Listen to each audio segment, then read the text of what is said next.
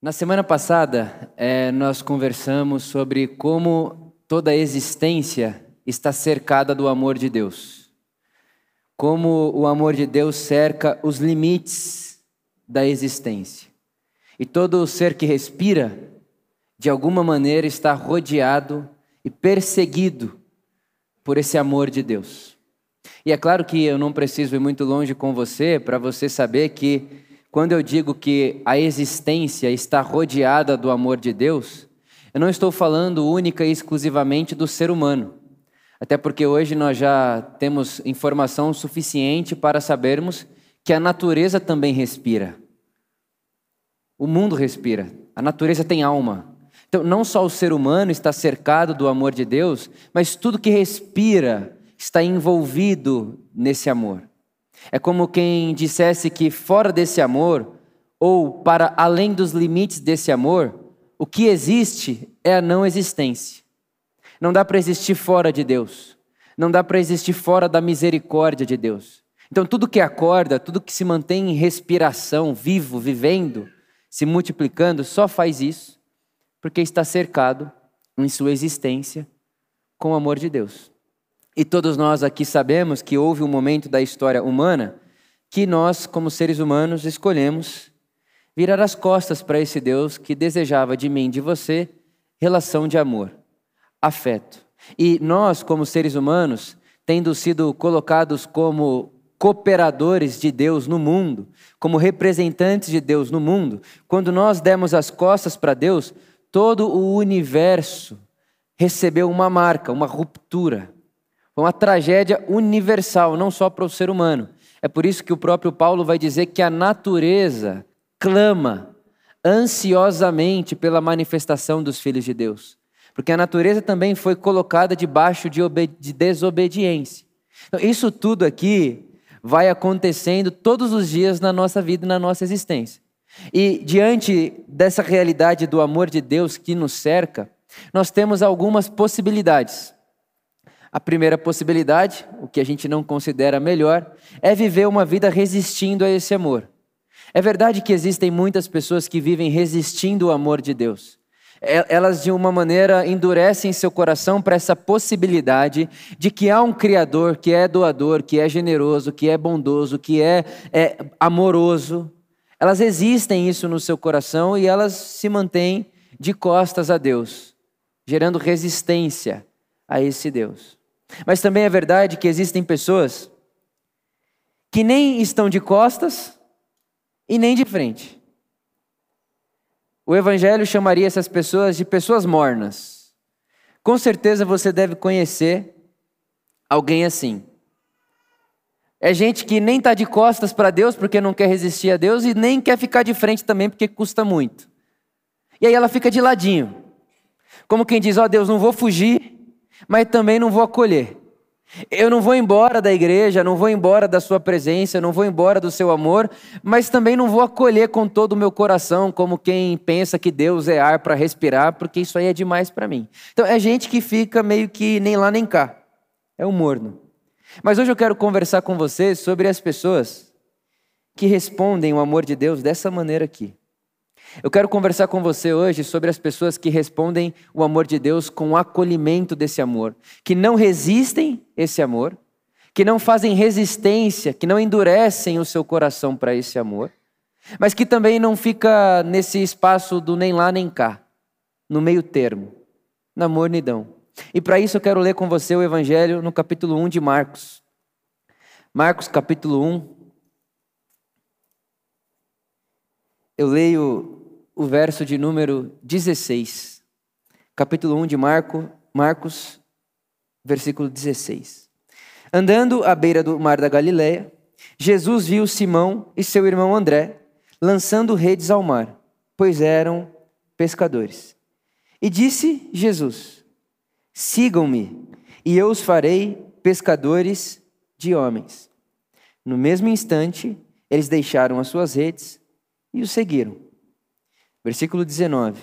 Indo um pouco mais adiante, viu num outro barco Tiago, filho de Zebedeu, e João, seu irmão, preparando suas redes. Logo os chamou e eles os seguiram. deixando seu pai Zebedeu com os empregados no barco. Eu não sei para você, mas quando eu lia esse texto e quando eu me deparava com textos que passavam um homem, que chamavam outro homem para segui-lo, e esse outro homem largava tudo que estava fazendo e passava a seguir esse outro homem assim do nada, igual o que acabou de acontecer nesse texto, isso me gerava um certo estranhamento e eu pensava: que situação que é essa? Imagina isso. Você está no seu trabalho e aí passa um homem, até então Jesus não tinha começado o seu ministério público, e diz para você: ei, larga aí tudo que você está fazendo, deixa seu trabalho para lá e me segue. Aí os homens olham e dizem: ok, beleza, e sai fazendo isso assim, sai seguindo esse cara. E aí, é claro, a gente está lendo o Evangelho, a palavra de Deus. E aí, enquanto eu fazia isso, eu pensava: poxa, o que deve ter acontecido aqui é que, como Deus queria que Pedro, Tiago, André e João fossem discípulos de Jesus, a hora que Jesus falou: sigam-me, é quase que um pozinho mágico tocou a cabeça desses homens e eles perderam o direito de escolher não seguir Jesus. Quase que, a hora que bateu o pozinho, eles levantaram a mãozinha assim igual um robô e saíram seguindo Jesus como se não tivesse outra escolha. Já que Deus queria mesmo, foi pré-determinado por Deus, Deus queria que fosse desse jeito e é assim que será. Agora, quando eu coloquei os meus pés e aprendi mais sobre o contexto e como que as coisas funcionavam aonde Jesus vivia, esse foi um dos textos que abriu a minha consciência de uma forma maravilhosa. Porque você sabe que toda criança, menino, judeu, com seis anos de idade, obrigatoriamente entra dentro de uma jornada rabínica, de uma escola rabínica. Todo menino judeu, obrigatoriamente, precisa frequentar essa escola. E esse menino tem dos seis anos de idade até os dez anos de idade para decorar a Torá. O que é a Torá? Os primeiros cinco livros da Bíblia. É, Mateus, Gênesis, Êxodo, Levíticos, Números e Deuteronômio. Então, aquele menino de 6, 7, 8, 9, 10 anos de idade, ele precisava ter na ponta da língua decorado esses cinco livros da Bíblia. Você sabe que Torá significa caminho, é o caminho que Deus deseja para o ser humano. Então, eram meninos treinados a terem na ponta da língua o caminho de Deus. Agora, você imagina você chegar numa criança de 8, 9 anos de idade e perguntar para ela, Levítico capítulo 13, verso 2. E a criança cita para você o que está escrito lá. Aí você fala, Êxodo 7, 23. A criança cita para você o que está escrito lá.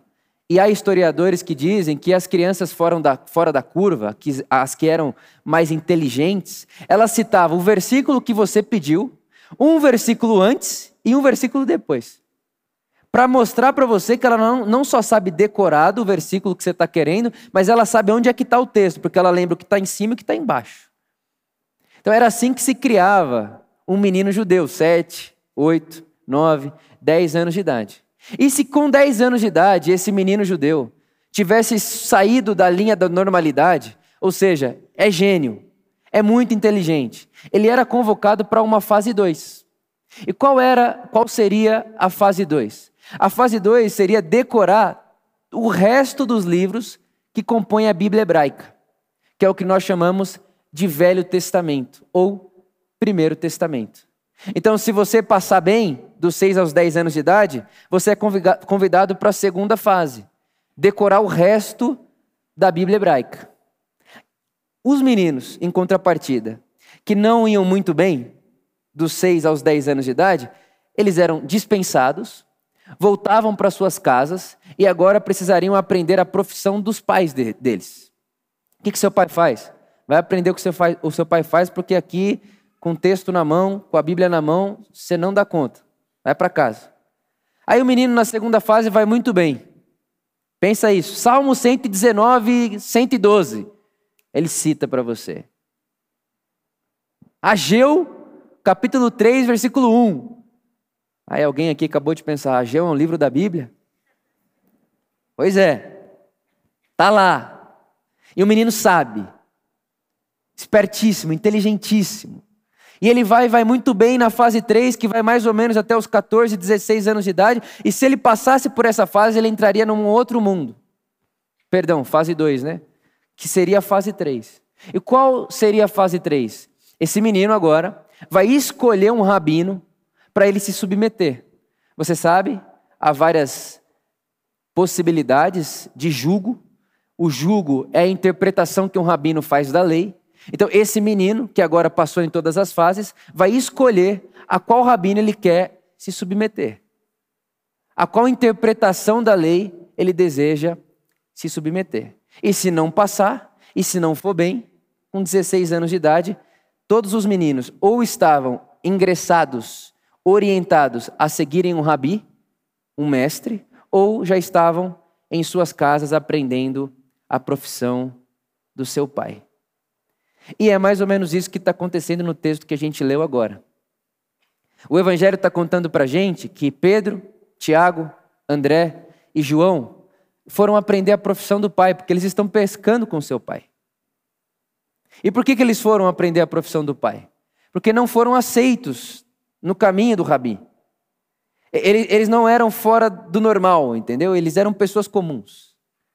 Não eram gênios. Não eram pessoas superdotadas. Eram pessoas comuns. E por serem comuns, tiveram que voltar para casa e aprender um trabalho comum. Vai pescar. Coisa de gente comum. Só que de repente passa um rabi. Porque Jesus é um rabi. E não só qualquer rabi. Jesus é o rabi que, com 12 anos de idade, já estava discutindo a lei no templo e, com 12 anos de idade, já colocou todo mundo de queixo caído, porque as pessoas olhavam para Jesus com 12 anos e diziam umas às outras: nunca se viu uma sabedoria dessa em Israel. Então, Jesus não está ali passando como um desconhecido. As cidades, as vilas eram pequenas na época. Se sabia quem era o menino que, com 12 anos de idade, colocou os, os queixos do, dos rabinos no chão. E aí esse rabi passa pela praia. E quando ele passa pela praia, ele diz: Ei você, Pedro, ei você, André, ei você, Tiago, ei você, João, sigam-me. No contexto onde todo menino sonhava com isso, o que pode ser mais bonito do que gastar minha vida lendo a Torá? O que pode ser mais bonito, mais belo do que gastar minha vida entendendo os caminhos de Deus e ensinando os caminhos de Deus para as pessoas? É como se dissessem: entre ficar aqui aprendendo a pescar com meu pai e ser talmidim, discípulo desse rabi, não tem escolha, eu vou ser discípulo desse cara, obviamente. E o que eu acho muito interessante é que o evangelho faz questão de contar que o pai dos meninos estavam ali também, estava ali também. Agora você imagina isso. Pensa você, pai. Passa um cara, chama seus filhos, seus filhos trabalhando com você no negócio da família. Aí seus filhos dizem: Vou seguir esse cara aí. Sem entender o contexto, isso seria mais bizarro ainda, porque qualquer pai com a mão na consciência diria: Oh, peraí, quem que é esse cara? Vai trabalhar com o quê? Como é que você vai ajudar a gente a pôr pão na mesa de casa? Como é que você vai se tornar um homem de casa um dia? Como é que você vai constituir sua família um dia? Mas quando esse pai vê o que está acontecendo, ele não diz nada. Na verdade, é, como, é quase como se dissesse: Vai mesmo, meu filho. Porque o que pode ser melhor para um pai do que contar na vizinhança que um rabi escolheu meu filho, um rabi chamou meu filho para segui-lo, um rabi olhou com carinho para o meu filho. Eu fico imaginando ele chegando em casa esse dia. Ele chega em casa de noite encontra a esposa dele e a esposa, cadê os meninos? Ele olha para ela e diz: Você não vai acreditar. Um rabino passou na praia e chamou os nossos meninos para serem seus talmidins, seus discípulos. E o que pode ser melhor para um pai do que ver seu filho gastando sua vida desse jeito? Agora, o que é muito interessante em tudo isso é que a relação do rabino e do talmidim não é uma relação de troca de saberes. Como se o rabi fique ensinando o que sabe para o talmidim. Ah, então eu pego aqui as coisas que eu sei meu, na minha cabeça e coloco na sua cabeça. Não é essa a relação do, do rabino com um talmidim. A relação de um rabino com um talmidim, de um mestre com um aluno, de Jesus e seus discípulos é uma relação que diz o seguinte: se eu acolher você como um talmidim no meu time, eu estou dizendo para você que eu acredito que em você tem potencial para se tornar como eu. Porque esse é o desejo, o alvo do rabi. O alvo do rabi é que hajam pessoas que sejam sua continuação. O desejo do rabino é que hajam outras pessoas que continuem aquilo que ele começa, aquilo que ele começou. Por isso que você vai ler no Evangelho Jesus dizendo que o desejo e o alvo de um discípulo é se tornar como seu mestre. Então é por isso que inclusive os meninos escolheriam qual rabino que eu quero seguir, porque eu vou me tornar como esse cara. Eu não vou só saber o que ele sabe, eu vou me tornar quem ele é. E o que traz um escândalo para nós, e graças a Deus por isso, o evangelho é sempre extravagante e, escandaloso, é que, diferente dos outros rabinos, que eram escolhidos pelos gênios, que eram escolhidos pelo superdotado, que eram escolhidos por aqueles que tinham passado em todo o processo, Jesus vai atrás dos seus. Jesus vai em busca daqueles que foram reprovados. Jesus vai em busca daqueles que não foram aceitos e acolhidos, porque não tinham QI suficiente. Aí Jesus chega lá e diz: Ei, vocês aí, sigam-me. A gente, lendo no texto, ouve isso de maneira muito simplista, como se alguém chegasse lá e falasse: Vem cá, vem andar comigo e tal, muito legal. Mas é muito mais do que isso. Porque, dentro do contexto em que eles estão vivendo, o que Jesus está dizendo a esses homens é o seguinte: Ei Pedro, ei André, ei Tiago, ei João, eu acredito que em vocês tem potencial para se tornarem como eu. A gente aprende a vida inteira que a nossa relação com Jesus começa quando a gente põe a nossa fé nele. A gente aprende a vida inteira que quando a gente passa a crer em Jesus, a relação começa. O que o Evangelho conta para a gente é outra coisa. O que o Evangelho põe e propõe para a gente é que nós estávamos pescando num dia normal, tendo sido rejeitado, reprovado, cabisbaixo, tendo que fazer coisa que a gente nem gosta tanto. Uma vida meio que sem sentido, só seguindo os caminhos do pai e da mãe. E o Jesus apareceu na nossa praia, olhou para mim, para você e disse: Ei, você, me segue. Porque eu acredito que em você tem potencial para se tornar como eu. A nossa relação com Jesus não começa com a nossa fé nele. A nossa relação com Jesus começa com Jesus pondo a fé dele em nós. E dizendo: Eu acredito que você pode. E isso, numa igreja minimamente pentecostal, já era motivo de glória a Deus. Que isso é um absurdo. É um absurdo maravilhoso. Porque então o que é que se torna o discipulado? O discipulado é o encontro da fé que Jesus tem em mim. O discipulado é o encontro do Jesus que diz para mim, Vitor, eu acredito que você pode se tornar como eu, por isso que eu estou te chamando para ser meu discípulo. Tem potencial dentro de você para isso. É o encontro dessa fé de Jesus com a minha fé. Mas a minha fé em quê? A minha fé que Jesus tem razão. De que se ele está dizendo que eu posso, então eu posso. De que se ele está dizendo que eu posso segui-lo, então eu posso segui-lo. Que se ele está dizendo que eu posso imitá-lo, então eu posso imitá-lo. Então, o discipulado se torna um encontro não da minha fé em Jesus apenas, mas da fé que Jesus tem em mim, da confiança que ele tem em mim, como quem diz eu acredito em você, e a minha confiança no que Jesus pensa sobre mim. E o que deixa isso ilustrado, bem ilustrado para a gente, é Mateus capítulo 14.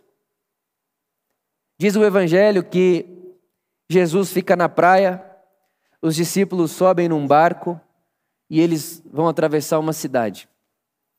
E aí começa uma ventania, uma tempestade. Os discípulos no barco estão amedrontados. Eles começam a dizer uns aos outros: a gente vai morrer certeza, não dá para sobreviver aqui o barco vai afundar. E aí, de repente, enquanto eles estão cheios de medo, começa a aproximar deles um vulto. Aí você imagina, um medo instalado, um vulto vindo. E na época não dava para falar sangue de Jesus tem poder. Não tinha isso. Aí esse vulto se aproximando. Aí pensaram, se não morrer afogado, morre de medo. Mas hoje é o dia. E cadê Jesus, né?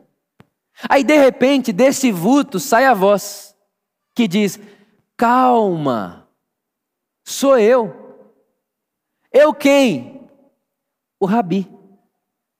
O rabino. Eu quem? O mestre, o professor.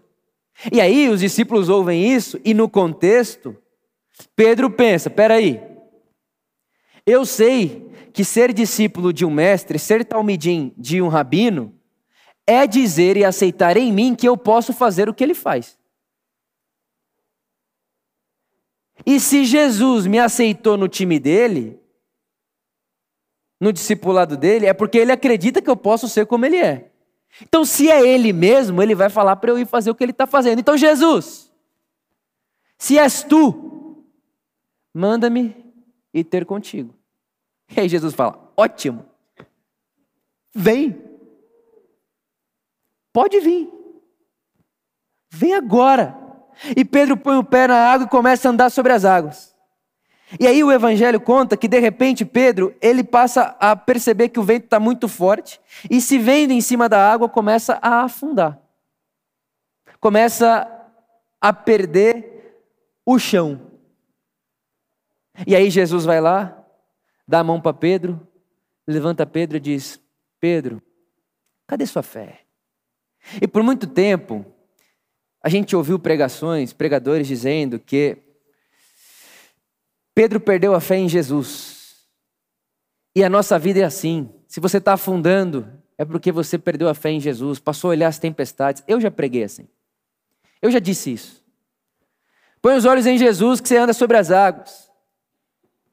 Fixe os olhos em Jesus que a tempestade não te afunda. Eu já falei isso também. Mas eu queria propor para vocês hoje uma outra leitura. E a leitura que eu queria propor para vocês é que Pedro não perdeu a fé em Jesus. Primeiro, que fé é a certeza do que não se vê. E Jesus está na frente de Pedro. Não tem como, como perder a fé em Pedro ou em Jesus? Como que é isso? Jesus está na frente dele. A fé é a certeza do que não se vê. Que eu queria propor é que Pedro, ele perde a fé que ele tem potencial de fazer aquilo que ele está vendo o rabino dele fazer. E quando ele perde a fé de que ele pode fazer o que está vendo Jesus fazer, ele afunda. E vê se não parece muito com o que acontece comigo e com você. A gente ouve o Evangelho e o Evangelho diz para nós: perdoa 70 vezes 7, ame o inimigo, Não seja vingativo. Acolha a dor do outro. Seja o bom samaritano. Aí você ouve tudo isso e fala: Eu quero isso para minha vida. Eu quero isso para mim. E você está lá no barquinho da sociedade, no barquinho das normalidades, do olho por olho, do dente por dente, do vale tudo para chegar no topo. Você está nesse barco. Aí você vê Jesus andando sobre as águas, um outro mundo é possível, uma outra realidade é possível, e você diz: Eu quero. E aí Jesus fala: Pode vir. E aí você sai do barquinho. Você sai do barquinho, você pisa nas águas. Aí a primeira vez que alguém dá um tapa no seu rosto, você vira outra face e você fala: Ó, oh, tá rolando. Só que de repente começa infinitos tapas. É gente de todo lado, é confusão de todo lado, é circunstância de todo lado, é sofrimento de todo lado. E aí aquilo que você queria tanto vai perdendo a atenção dos seus olhos. E aí você começa a olhar para a tempestade, olhar à sua volta e pensar: esse negócio de Jesus é muito bom, mas não deve ser para mim.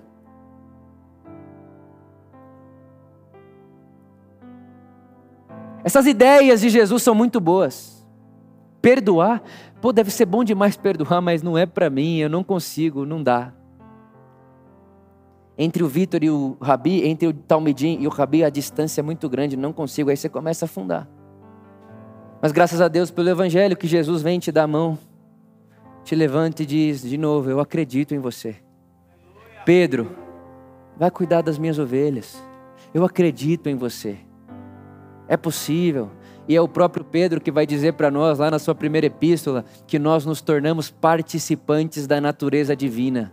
É como se na trajetória de Pedro ele começasse a perceber que de fato existe uma coisa que está nele, que está em mim, e que faz possível sim eu viver como ele vive. Isso é uma ilustração de quando a gente afoga no discipulado com Jesus, mas também tem uma outra ilustração que é o capítulo 7 de Atos. Um jovem chamado Estevão, um talmidim, um aluno do mestre, um discípulo de Jesus. Viu Jesus morrendo.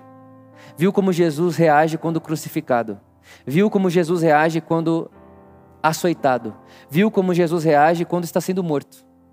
E Estevão, como um discípulo, sabe que se meu mestre faz, eu também posso fazer. E aí chega a hora de Estevão, Estevão pregando o evangelho, um monte de gente com raiva dele, a política com raiva dele, a religião com raiva dele, os poderes com raiva dele. Vamos matar esse cara. Mas ele não vai morrer na cruz, ele vai morrer apedrejado. E aí você imagina, Estevão, um jovem, sendo apedrejado. Pedras e pedras e pedras e pedras e pedras. Só que tem uma coisa, ele tem rabino ele tem mestre. Ele está com a cadeira virada para o mestre dele. Ele viu como o mestre dele reage. Então o que ele faz? Enquanto as pedras esbofeteiam seu corpo, rasgam seu corpo, ele levanta os olhos aos céus e diz: Pai, perdoa-os. Eles não sabem o que fazem. E o texto diz que os céus estavam abertos sobre ele e ele via Jesus. Ele via Jesus, ele via o rabi, ele via o mestre. E diz o texto que enquanto ele falava, Pai, perdoa-os, eles não sabem o que fazem, o rosto de Estevão brilhava como um anjo. Qual é o convite do Evangelho a nós? Amadurecimento, caminho, progresso. Ninguém nasce sabendo. Ninguém nasce Estevão. A gente afoga um dia. A gente é Pedro um dia. Mas a gente não é Pedro no barquinho para sempre. É passo a passo. É caminho. E para isso eu quero terminar com você lendo dois textos. Que está lá em 2 Coríntios. Paulo escrevendo à igreja que está em Corinto. 2 Coríntios, no capítulo 4. Versículo de número 6. E logo depois vou ler capítulo 3, verso 18. Cinco versículos acima. 4, 6 diz: Porque nós conhecemos a glória de Deus na face de Cristo. Aonde é que nós conhecemos a glória de Deus, irmãos? Aonde? Conhecemos a glória de Deus aonde? Na face de Cristo. Versículo 18, capítulo 3 da mesma carta. E todos nós, que com a face descoberta, contemplamos a glória do Senhor. O que é a glória do Senhor? A face de Cristo. Vamos reler. E todos nós, que com a face descoberta, contemplamos a face de Cristo, segundo a Sua imagem, estamos sendo transformados com glória cada vez maior. Irmão, O que é que acontece com alguém que não resiste ao amor de Deus? O que é que acontece com alguém que não vira de costas ao Evangelho de Jesus? O que acontece com alguém que fica diante do rabi? E há inclusive textos que dizem que um discípulo de verdade estava sempre sujo de terra, porque estava tão perto do pé do rabi, sentava tão perto do pé dos rabinos enquanto eles ensinavam, que ficava todo empoeirado. Então, o que acontece com alguém que está empoeirado? com a poeira que sai dos pés do rabino Jesus. Acontece que enquanto estamos aqui, com a face descoberta, estamos sendo transformados com glória cada vez maior, à semelhança desse que nos olha. O que acontece com isso? O que acontece nessa relação é que nós somos salvos. Mas salvo, não salvo do inferno, Não salvo desse negócio maluco que colocaram na nossa cabeça, uma câmara de gás infernal, cheia de fogo, que você fica lá, sei lá. Não é desse inferno que isso aqui nos salva. O inferno que isso aqui me salva e te salva é o inferno de sermos pessoas egoístas para sempre. O inferno que isso aqui nos salva é o inferno da facilidade de odiar para sempre. O inferno que isso aqui nos salva é o inferno em sermos excludentes, segregadores para sempre. O inferno que isso aqui nos salva é de amarmos o acúmulo para sempre. O inferno que isso aqui nos salva é do desejo da vingança todo dia, toda hora. O inferno que isso aqui nos salva é continuarmos para sempre pavio curto. Não muda nunca. Acorda todo dia para viver a mesma vida. Por quê? Porque não tem como mudar de vida, não tem o que me transforma. O Evangelho diz: tem sim. Pare de resistir o amor de Deus. Dê meia volta, olhe a face de Cristo, perceba Jesus, olhe Jesus. E aí vem Pedro e diz: Ele deixou pegadas no chão para que sigamos os seus passos. Dê meia volta, olha Jesus. Talvez não é meia volta que você precisa, você já está assim. Nem lá nem cá. Faz um quarto da volta. Jesus está aí. Jesus está aí. E tem um texto que eu gosto muito. O nome do livro é Roube como um Artista. E o autor diz o seguinte: que ninguém nasce pronto. Ninguém nasce. A gente nasce copiando. Você, esse papo de autenticidade não é verdade, sabia disso? Ninguém é autêntico. Você copiou um monte de gente para ser quem você é hoje. Você é a soma das pessoas que você aprendeu a copiar na sua vida. E o que é o Evangelho?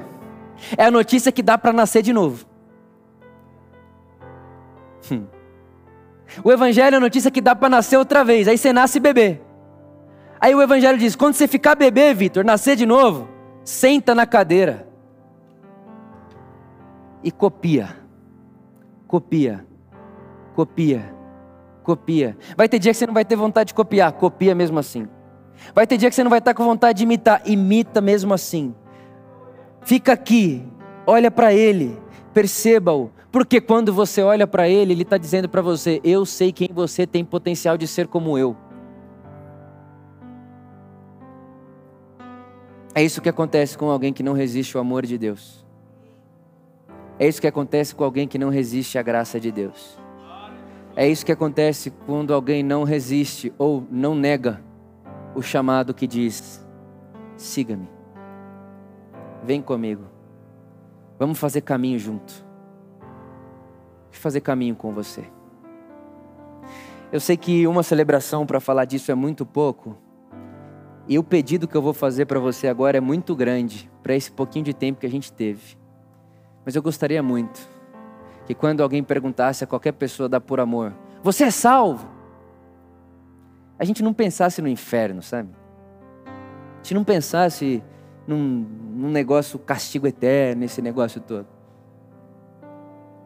Mas que você pensasse assim, sou salvo. Por que, que você é salvo? Confessou Jesus? Foi perdoado dos pecados, está tomando cefa? Não. Isso aí eu faço também, mas não. O que diz para mim que eu estou sendo salvo é que dia após dia, com glória cada vez maior, estou sendo transformado à semelhança de Jesus. Por isso eu sou salvo. Eu sou salvo de estar fadado a ser a mesma pessoa egoísta, maldosa, odienta para sempre. É disso que estou salvo. Isso alegra o meu coração. E esse é o Evangelho que Jesus veio convidar a mim e a você a seguirmos seus passos. Se você pode, fique de pé comigo.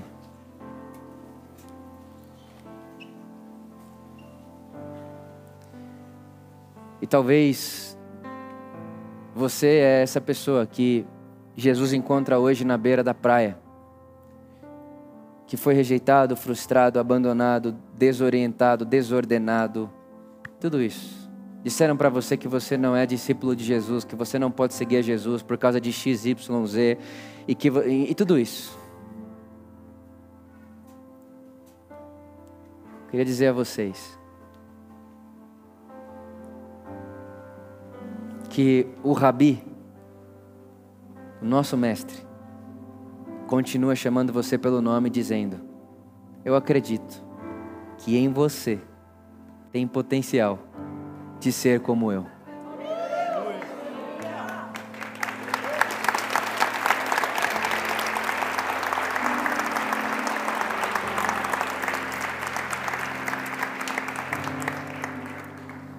Eu acredito. E a pergunta hoje é: você acredita, Pedro? Ou vai seguir afundando aí por não acreditar no que eu acredito sobre você? Que o Espírito Santo batize o nosso coração da coragem de seguir os passos de Jesus. Amém.